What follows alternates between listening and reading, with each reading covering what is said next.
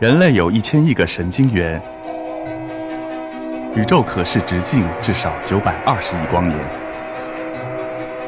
从无限小到无限大，在中科院 SELF 讲坛一起探索未知的世界。本节目由中科院 SELF 讲坛出品，喜马拉雅独家播出。所以大家不用担心，短期内我们死不了，最起码不会因为这个死事情死掉。大家这个星际穿越的时候，不是 Cooper 就跳到黑洞里面去了吗？Cooper 跳进黑洞的时候，他在经过事件世界的时候，他实际上不会感觉到任何的事情。在电影里也是这样，他没有感觉到任何事情，他就进去了。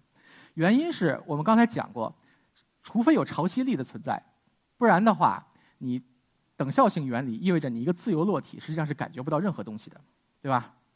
但是超大的黑洞的潮汐力其实是很弱的，它引力很强，但是因为在人的尺度比这个黑洞的这个尺寸要小得多得多，所以在人的这个尺寸上，黑洞的引力场它虽然强，但是它没变化，所以没有什么潮汐力，所以它不会感觉到任何事情，它就掉进去了。直到它掉到中间快到基点的时候，它头掉的比较快，然后就被撕撕碎掉了。这个当然它横着掉的话，它会被压扁掉。呃，然后在外面的 Brand 这个 Anne Hathaway 演的那个角色，在宇宙飞船里的他看到的时候，他是看不到 Cooper。掉到黑洞里面的，他觉得黑 Cooper 就凝固在世间世界了。为什么是这样呢？这个右边这张图，这个这么精美的图，一看就是我手画，对吧？这是一个时空图，竖直的是时间，横着的是空间。完了，这个实线是你的世间世界，这个虚的这是这这是这个基点，这条是这个 Cooper 的轨道轨迹，对吧？世界世界的定义就是光永远都不能逃跑的地方。所以换句话说，光是沿着世界世界这么一直就走下去了。你要让 Brand 看到 Cooper，那必须得有光从 Cooper 发出来，到达 Brand 的眼睛，对吧？所以这束光永远到不了 Brand 的眼睛，所以 Brand 永远不知道它实际上掉进去了。而且它离这个世界世界越近的地方，它这个光往外走，那条鱼往外游就越艰难，所以它要花更长的时间出去。所以 Brand 看到的是 Cooper 走得越来越慢，越来越慢，然后啪就贴在那个世界世界上就不动了。所以世界世界是很奇妙的一个东西，对吧？我再给你看一个更奇妙的。这是两个黑洞合并的时候，它们的事件世界并合，然后形成一个单一的黑洞的事件世界的状况。大家注意到，刚开始的时候，它们两个伸出两个小手，然后就完美的结合起来，合并成一个，没有说啊找找找找不着，最后抓着，对吧？他怎么就这么厉害？他怎么知道对方要要往哪个方向伸手？他怎么知道未来能够发生什么事儿？他们两个能这么完美的合并呢？这就是事件世界的另一个特性。就是事件世界这个东西叫做 teleological，它是预知未来的。因为我们刚才的定义讲了，它是永远都不能逃的、逃走的东西。所以光在这一时刻，我并不知道它是不是在事件世界里面，它本身也不知道。只有宇宙灭亡完了，一直追溯到时间结束，对吧？我们追回来看，哎，这束光果然没逃掉。完了，你再完了，你再回溯回来，到现在发现，哎，这这这这个光，这个光没没没没跑掉，刚好没跑掉，它在事件世界上，其他的光这个要有的跑掉了，有的进去了，对吧？所以它有这个奇特的性质。然后在两个黑洞并合的时候，这个这也是时空图，对吧？竖着的是时间，这个就叫裤子图，对吧？科学家是很有想象力的，起名字也很有很有诗意，叫裤子图。两个小黑洞。合并成一个大黑洞，在这个过程里面，实际上黑洞的质量是会减小，因为有一部分能量被引力波带走了。但是 Bekenstein 和霍金告诉我们，黑洞的表面积实际上是增大的。所以这件这个结论并不是那么那么直截了当的一个结论，是是有点违反常理的，但是是是成立的。但是这种情况只在经典引力的情况下存在。你换到量子力学，把量子力学加入到这里面以后，又发生了另外一件事儿。这个黑洞的表面积又可以减小，而且黑洞最后能够蒸发了。这是我之前讲的那个为什么小黑洞为什么不会消灭地球。呃，大体的原因是这个样子。这个量子力学里面真空的定义是根据观测者而定的。Cooper 在掉进去的那个人，他看到的是真空，周围什么都没有。但是在这个宇飞宇宙飞船里的 Brand，他实际上看到的黑洞的周围。是会有好多的粒子，有好多的粒子就有热运动啊，然后就有温度，有了温度了之后，这个黑洞就可以搞热辐射，这叫霍金辐射。这张图上面显示的是一般直观的科普的时候讲的这个东西，啊，我也讲一下，但是实际上跟或跟真正的推导实际上不是特别直接能连得上的，所以不一定完全对，但是但是可以当一个直观的帮帮助。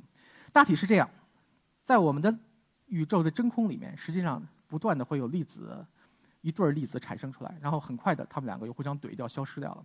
能够这样做的原因，是因为有测不准原理。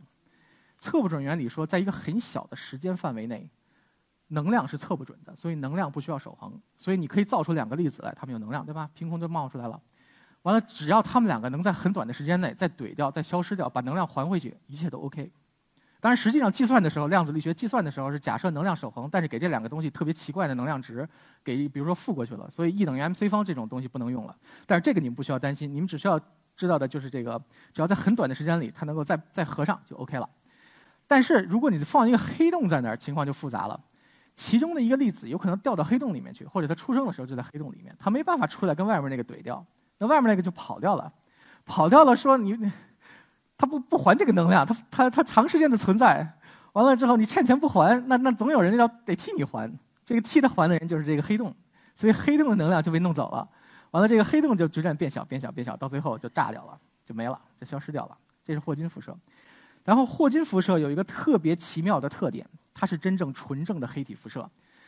这个东西只和黑洞的质量、旋转的速度和电荷相关，和你什么东西组成黑洞一。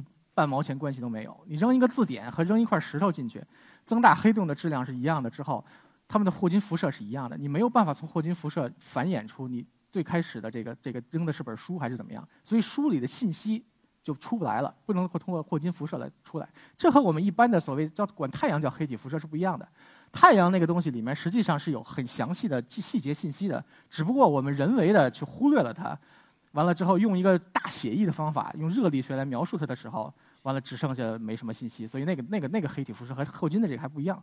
霍金的这个是真正的，里面就没细节，没细节了之后，信息就有特别有意思了。你信息掉到黑洞里无所谓，你在黑洞里面就无所谓。但是黑洞最后没了，那你信息跟着一块就没了，对吧？被吞了，被吞了之后，你又不能通过霍金辐射出来，那那那就凭空就不见了，对吧？那这个事情。就让有一波人就疯掉了。这波人呢，叫做量子科学家、量子物理学家。这个猫的名字大家知道吗？喊出来。薛定谔。薛定谔把这猫命名自己的名字，然后虐待它是吗？反正科学家挺作的，所以也有可能，谁知道呢？但是总之，这只猫大家都知道，这个猫是处于既生又死的状态，对吧？然后量子力学告诉你的就是它生的状态的几率是多少，死的状态的几率是多少。你把那个盒子一打开，这件事儿做实了。它要么是生，要么是死，这个几率就没了。完了，这个量子力学描述几率的这个东西，咵一下就变了。这是比较古代的解释，比较唯心主义的解释，对吧？现代一点的解释是说，这个这个猫把它的这个状态传染给你了。完了，你既看到猫活，又看到猫死，这两但是这两个你是之间不能够通信的，这叫多重世界解释。多重世界解释并不是说我们的时空就滋就分裂成又又又一个宇宙，又滋又一个宇宙那样子，完了好多平行宇宙，不是那个，没有那么夸张。那就是你的状态实际上跟着猫一样的，就是你既生又死，但是你这两个同时生活在同一个同一个时空的上面。完了，不管怎么说吧，量子力学它是给需要有一个这个统计学的这个解释的，但是搞统计最重要的。是你所有的可能性相对应的数加起来得得一，对吧？总几率是百分之一百。我要是那个数不知道是多少，我告诉你，这个这个概率是百是九，对吧？什么也是你你你啥也没告诉你，等于量子科学家对信息丢失，信息丢失了他就不一定得一了，就有一部分就进去了。完了，这对信息丢失这件事痛恨至极。痛恨至极，所以他们一直挑霍金的错，挑不出来。挑不出来了之后呢？但是他们通过旁证，用别其别的办法来论证，说这个信息其实不应该丢失。所以现在先不管怎么怎么怎么让它不丢失，先假设霍金辐射是可以被修改。被修改了之后，你可附近量黑洞附近的很复杂的量子过程，能够把自己的信息给放到霍金辐射上面带出来。我们虽然不知道这个过程具体是怎么做，但是量子信息学就是搞量子计算机的那那个那个那个科学。告诉我们，你要有效的把信息提取出来的话，这些霍金辐射出来的粒子之间要有通过一种叫做量子纠缠的方法勾连在一起。所谓量子纠缠是一种奇妙的远距作用力，就是你在把两个粒子在同样制备的时候，他们知道对方的情况，然后一个放到那头，一个放到很远的地方，他们之间仍然有神秘的作用联系着他们。我对这个做一个测量，那个马上就知道了。完了之后，他马上他的状态就发生改改变。马上的意思是不需要任何时间，所以这明显是超光速了，对吧？所以爱因斯坦就疯掉了。爱因斯坦说：“告诉过你们，这个宇宙里面最最快的速度就是光速，你还给我搞一个超光速的东西出来。”所以他很痛恨这个东西。当然后来发现这个东西不能拿来传递信息，所以矛盾没有那么尖锐了。然后后来又通过实验的办法，通过证用用实验证明一个东西叫做贝尔不等式的方法，证明这个东西这个作用是存在的。但是实际上，我再提醒一句，就是贝尔不等式是有漏洞可钻的。这句话大家记住，过多少年以后可能有用。但是不管怎么说，根据科学界主流观点，这些东西存在。这些东西存在了之后，啊，你如果把这个霍金辐射出来的霍金辐射之间纠缠上，你是能够提取信息的。但是有一个问题。大家还记得霍金辐射？它是它能够出来，它是以牺牲了自己同伴到那个黑洞里面为代价的。他跟那个同伴实际上还纠缠着呢，所以他得先想办法跟那个离婚，然后才能再结婚。这是这是渣男，对吧？跟里面那个断掉了，离婚的这个过程是一一地鸡毛，所以它会释放出很多的能量，释放出很多的能量来，就会造成一个东西叫做火墙，在你这个事件世界旁边有一个很多的高能粒子在那个地方。然后这个时候呢，你的 Cooper 再掉到那个事件世界通过的时候，它就不是什么都没有感觉到了，它立刻就变烧猪，对吧？其实烧的比这狠，对吧？烧直接就成渣渣了。完了，这个情况呢，如果是对的话，就有另外一帮人又疯掉了。这帮人呢是搞量呃，这不搞这个搞广义相对论、搞搞引力的这些人。这个这个 Rick 对吧？Rick 这个发型明显是这个。跟爱因斯坦一样，他所以他明显是搞广义相对论的。然后左边这个在动画片里他是恶魔，他是搞这个量子力学的，对吧？所以大家一看这个就知道我的学术背景是什么了。但是，但是这个搞搞搞搞引力的这帮人就说这完全不合逻辑，对吧？为什么不合逻辑呢？我们刚才讲了有等效性原理，就是没有潮汐力的情况下，它应该是自由落体进去的时候什么也没有感觉到，它就进去了，对不对？